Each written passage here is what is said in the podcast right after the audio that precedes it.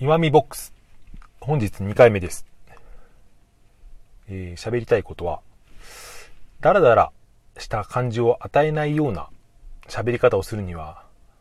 何に気をつけたらいいのかっていうことを考えてみたいと思います。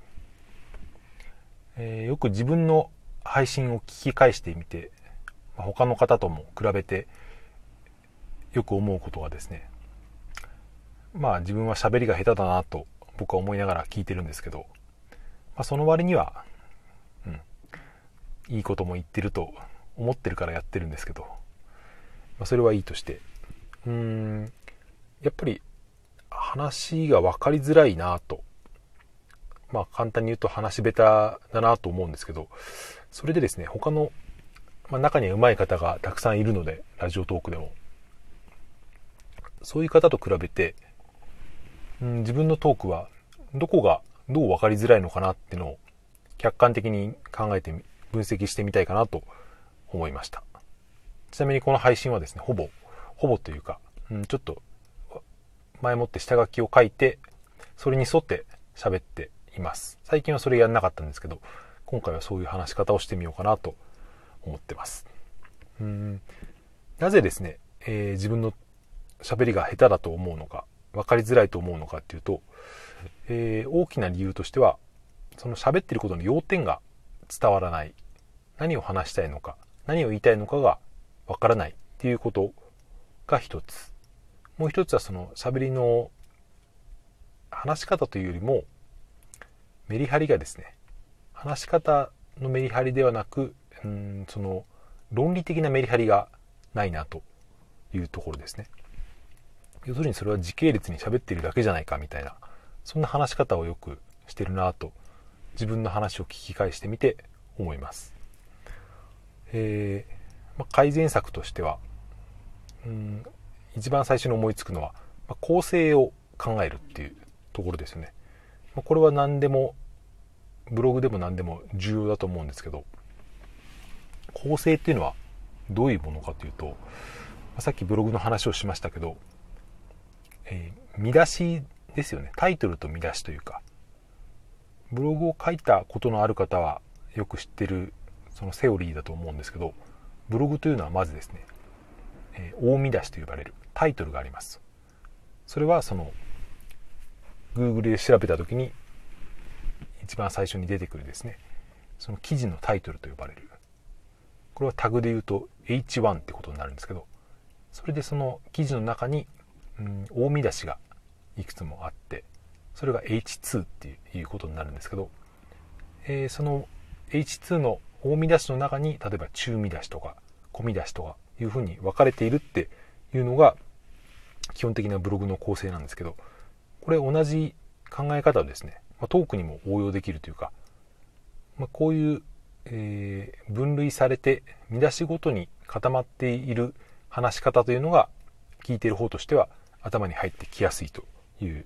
ことがあると思います。これはまあ論理的な構成という意味でそのメリハリが、え自分の話には欠けているんじゃないかと思ったんですね。うん一つの改善ポイントとしては、まあ、要点を先に持ってくるっていうのがあると思うんですよね。話の分かりづらい人のポイントとしてはだらだら喋るんだけど結局何言いたいのか分からないってこれは僕のことでもあるんですけどなぜ分かりづらいのかというとうんその話をだらだら喋ってその結論みたいなものですね、えー、要点を一番最後に持ってきちゃうからっていうことはありますよね。これは普通の会話でもそうですけどなるべくその要点というのはまず一番最初に持ってきた方がいいと。これが見出しの、えー、見出しということなんですけど文章でいうところの、え、同じ話をですね同じように喋るのでも、うん、A、B、C そして結論っていう構成をするよりも最初に結論見出しとしての結論を持ってきてその上で A、B、C というふうに喋る方がですね、えー、話の聞きやすさ分かりやすさっていうのは全然違ってくると思うんですよね。まあ、なので組み立て方が、えー、かなり話の構成というのは大きいとうん組み立て方9割みたいなところはあると思います。その喋、えー、りは一つの塊ですね。話題小さなテーマを一つの塊としてそういうのの寄せ集めで、うん、成り立っているいますから一つの塊をですね、えー、一つの見出しをつけて、えー、それごとに喋っていくと、まあ、それでその配置というか、うん。まあ、こういうですね考え方自分の考え方とかを喋、えー、るのであればぱなるべくその大きな塊から大きな見出しから先に持ってきてだんだん小さな見出しに分かれていくみたいなですね。これイメージとしてはですね、えー、今ふと思ったんですけどトーナメント表というかうんありますよね。サッカーでも、えー、高校野球でも一番下にずらーっとチーム名とか学校名が並んでいてそれがどんどんえっ、ー、と何て言うんですかね。網だくじじゃないですけどそのトーナメント表っていうのはだんだん小さくなっていきますよね。で一番上に来ると優勝って。これを逆からやっていくと、えー、一番上の優勝。これが大見出しタイトルあ大見出しタイトルですね。になります。H1 でまあ準優勝。2, 2チームありますけどこれが、えー、大見出しみたいな感じで。その下に、えー、小見出しあ中見出しとかですね、まあ、これがうん準々優勝。ベスト4みたいな。ベスト8ってどんどん続いていくみたいなですね。まあ実際の会話ではそんなベスト8まで枝分かれするってことはよっぽど長い論文とかではない限りないと思うんですけど大体ベスト4ぐらいまでのですね、えー、中見出し込み出しぐらいまでは話であっていいのかなと思います、えー、それでもう一つですね、えー、話の中で重要と思うのはこの見出しのうん塊ですね話の話題を変えるときに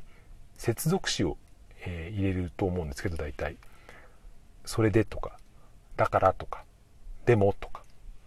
ところでとか、そういえばとか、いろんな接続詞があってですね、まこれの接続詞の使い方っていうのはかなり重要なのかなと。接続詞が来て、えー、話の要点を伝えると、あ、これはこういう話の内容から、こんな、えー、話の内容に移ったんだなってことがですね、瞬時に聞き手に理解できるような接続詞の使い方ってのが重要なんだと思います。これで喋り言葉の場合はですね、接続詞っていうのはその語句の選び方もそうなんですけど、だからにするのか、なのでにするのかっていうのもありますけど、まそれと同じかそれ以上にですね、抑揚の付け方によって、えー、その接続詞の分かりやすさが変わるっていうのがあるのかなと思います。普通に、えー、リズムとかですね、話、声の抑揚を普通にダラダラダララって喋ってそれでなのでなんとかなのでなんとかでだからこうですっていうよりもなんとかなんですねってそれでこうなってだからこうなってみたいなですね。リズムとかこういうの、えー、抑揚をつけてそれによって接続詞を分かりやすくさせるっていうのがうん大事かなと思いました、えー、そんな感じで話をまとめてみたいんですが、まあ、だらだらだらだら喋っていると感じてしまうですね、えー、まあ、時系列の喋り方を改善するポイントとしてはまず要点を先に持ってくること。その要点はなるべく簡潔に伝えること。これ言いましたっけ？まあいいや。その、えー、要点ですね。タイトルは、うん。まあ、大体20文字とか30文字ぐらいなブログで言うとですですね感じが、えー、いいのかなと思います、えー、それで構成を意識することですね。3つ目。うん、その構成はそのブログの見出しをイメージするといいという形で。えー、ブログの見出しをですね、さらにそのイメージすると、トーナメントの表みたいなイメージ。優勝があって、準優勝があって、ベスト4みたいですね。そうやってだんだんその末広がりになっていくような、